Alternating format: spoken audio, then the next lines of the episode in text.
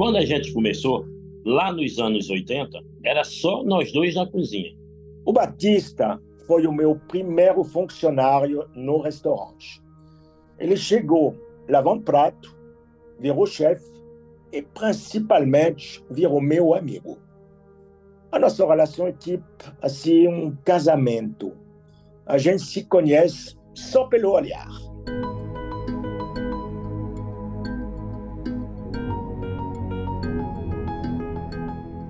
Ambos tiveram seus primeiros contatos com a culinária através da vivência com suas avós. Um em Roanne, na França, e o outro em Gurinhém, na Paraíba. E por coincidência do destino, se encontraram no Rio de Janeiro. Há mais de 40 anos, Claude e Batista constroem uma relação de amizade e parceria. Eu sou Geise Diniz e esse é o podcast Plenai. Ouça e reconecte-se.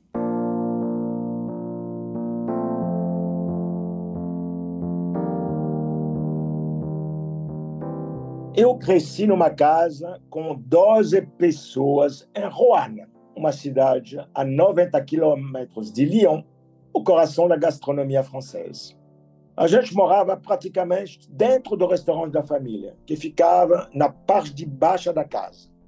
O Trois Gros, que foi inaugurado pelos meus avós paternos, existe até hoje e é um lugar super famoso.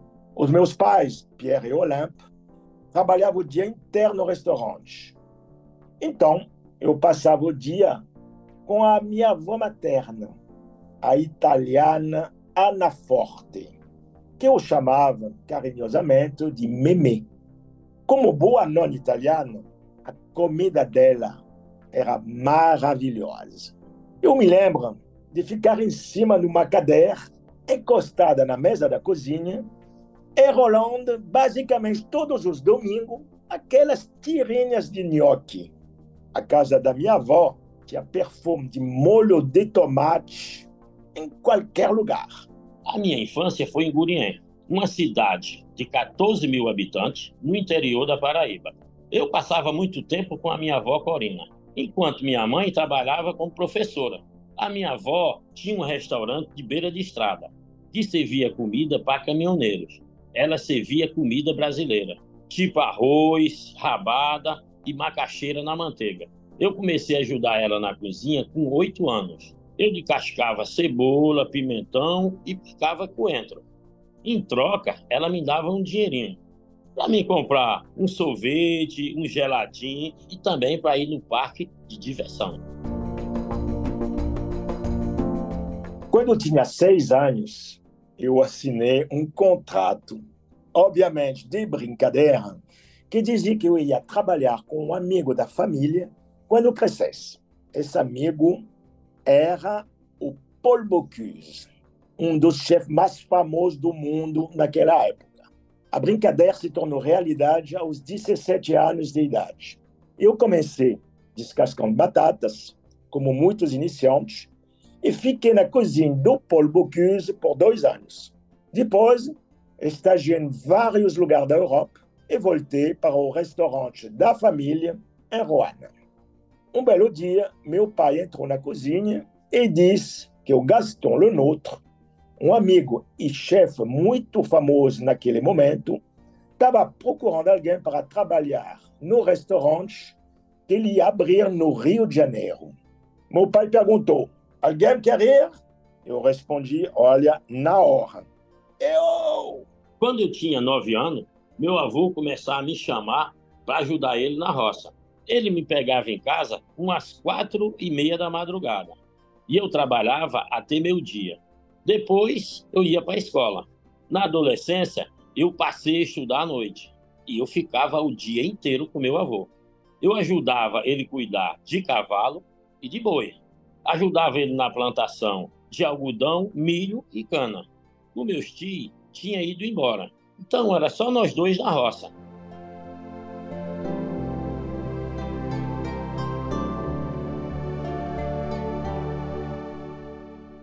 Eu cheguei no Rio em 1979, com 23 anos de idade.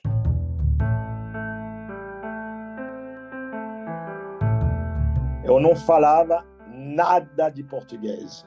Mas o Brasil era como um sonho tropical, sinônimo para mim de sol, Pelé, futebol, mulher bonita, caipirinha e praia. A primeira coisa que eu me lembro ao sair do avião foi o cheiro. Era um aroma de calor úmido, maresia, uma coisa muito diferente para um francês do interior. O restaurante do Gaston Lenôtre chamava Le Pré-Catalan e fiz um sucesso imenso. Quando o meu contrato de dois anos acabou, eu tinha planos de voltar para a França. Só que a vida tinha outros planos para mim. Decidi ficar no Brasil, pensando em novos desafios. Peguei o telefone e liguei para meu pai. Falei, pai, eu decidi ficar no Brasil. Ele respondeu: Ah, é, meu filho? Então se vier. Ele não apoiou minha decisão, então eu tive que me virar e decidi abrir o meu primeiro restaurante. Eu vendi meus bens que tinha naquele momento, que era um pouco, aluguei um espaço de 30 metros quadrados no Leblon, coloquei seis mesas e 18 banquinhos. O restaurante recebeu o nome da minha cidade, Roanne. Quando eu tinha 17 anos, eu viajei para o Rio de Janeiro com a minha avó para passar duas semanas. A gente ficou hospedado na casa do meu tio, na favela da Rocinha. Ele trabalhava como porteiro num prédio no Leblon e soube que um restaurante novo estava precisando de alguém para lavar prato. Esse restaurante era o Ruane, que era do Claude. Fui contratado pelo Claude. Um ano depois, a gente se mudou para um restaurante maior, lá no Jardim Botânico, que se chamava Claude Troagro e depois passou a chamar Olympe. Duas vezes por semana, o Batista ia comigo comprar peixe no mercado de Niterói. Depois do serviço, todo mundo ia para casa, bem de madrugada. Mas eu e o Batista ficava lá no restaurante, porque tinha de estar lá em Niterói pelas 5 da manhã. A gente comprava o peixe, tomava um café, comia um sanduíche, voltava e sempre na subida da ponte Rio-Niterói, a minha Fiorina velha que o Batista chamava de carro dos Flintstones, quebrava. Eu falava, Batista, sai do carro, empurra aí. E o Batista empurrava, suando, eu tentando ligar aquele carro. A gente chegava no restaurante lá para oito, oito e meia da manhã.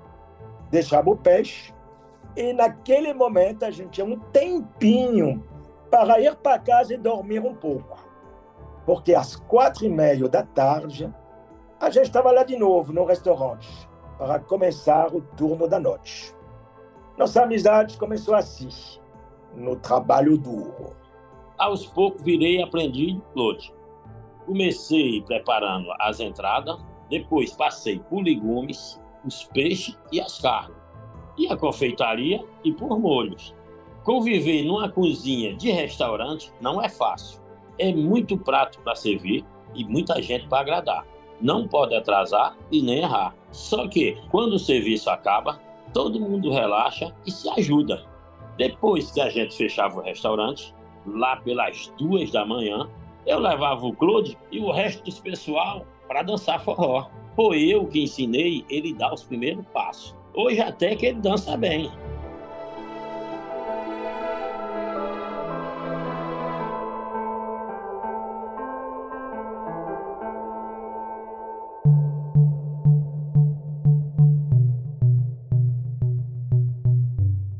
Batista virou meu intérprete.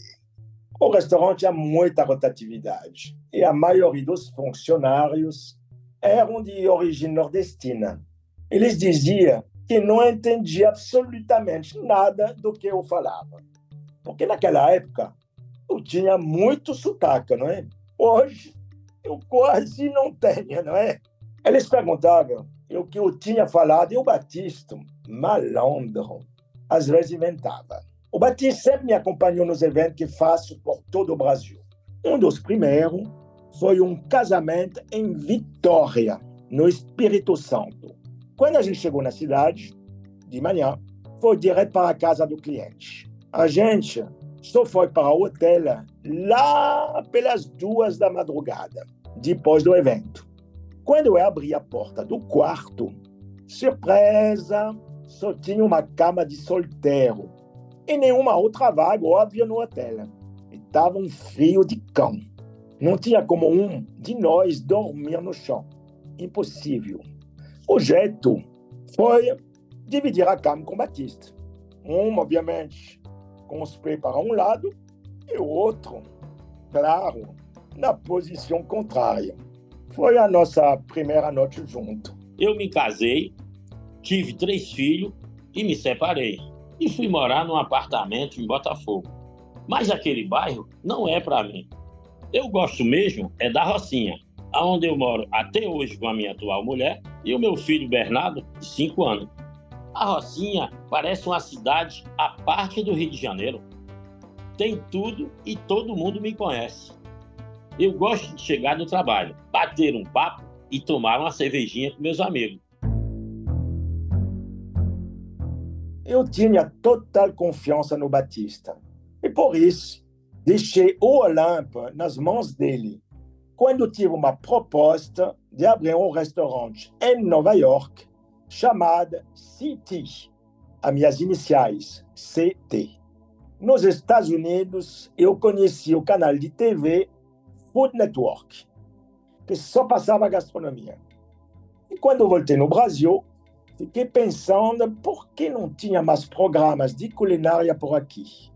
O que existia na época era o programa da Ofélia, da Palmirinha, Ana Maria Braga, e Olivier Anquier estava começando. Um dia, a Marluz Dias da Silva, que era superintendente executivo da Globo, foi comemorar o aniversário de casamento no Olympe. Eu, na maior cara de pau, eu perguntei para ela por que não tinha gastronomia na televisão brasileira. Ela olhou para mim, sem rodeias, e disse: Por quê? Você quer tentar? Eu respondi assim na hora Terre aussi. E ganhei um quadro num programa que já existia no GNT. Foi um sucesso, tá? Não sei se pelo meu sotaque ou por outras razões. Um tempo depois, eu ganhei um novo programa com Renato Machado, o Menu Confiança. Foi aí que o Brasil conheceu o Batista. Eu que preparava os ingredientes para a receita e arrumava as bancadas no dia de gravação. Mas eu sempre esquecia alguma coisa. O Clodo estava gravando e na hora de pegar a cebola, aí não estava lá, aí ele gritava: Batistão, cadê a cebola? Aí a gravação parava, a edição cortava depois. Só que, numa temporada do Menu Confiance, o diretor decidiu deixar a cena. E o resultado foi que a audiência subiu. A cena em que o Batista entrava assim meio atrapalhado virou uma marca registrada do programa. Ele começou a aparecer mais e mais. Acabou que ele virou apresentador junto comigo. Mais tarde, vieram os reality shows, The Test Brasil e Mestre do Sabor. No caso da televisão, eu viajei para fora do Brasil pela primeira vez. A gente passou 10 dias em Nova York para gravar e eu fiquei impressionado com a beleza da cidade. Na Times Square tinha uns telões lindos, passando várias coisas. Uma hora mostraram eu e o Claude. Era uma ação de publicidade. Quando eu vi, eu chorei muito. Veio toda a lembrança da minha origem. Outra temporada especial para mim foi quando nós gravamos um especial de Natal com a minha família na Paraíba. Eu levei o Claude para o forró e almoçamos na casa dos meus parentes. Foi uma festa.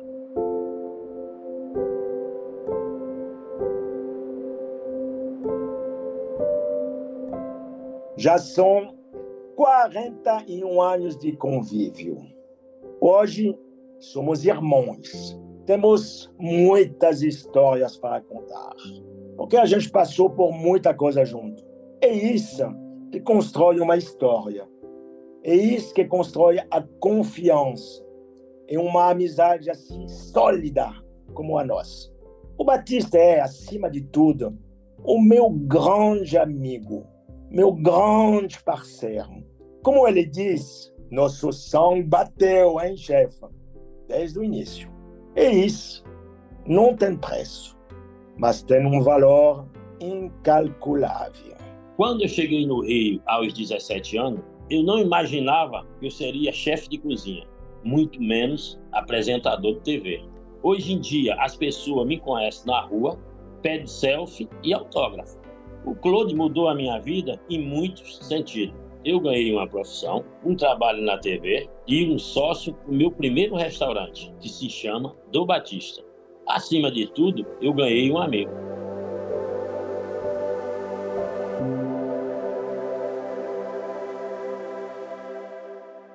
Nossas histórias não acabam por aqui. Confira mais dos nossos conteúdos em plenai.com e em nosso perfil no Instagram, arroba Portal Plenai.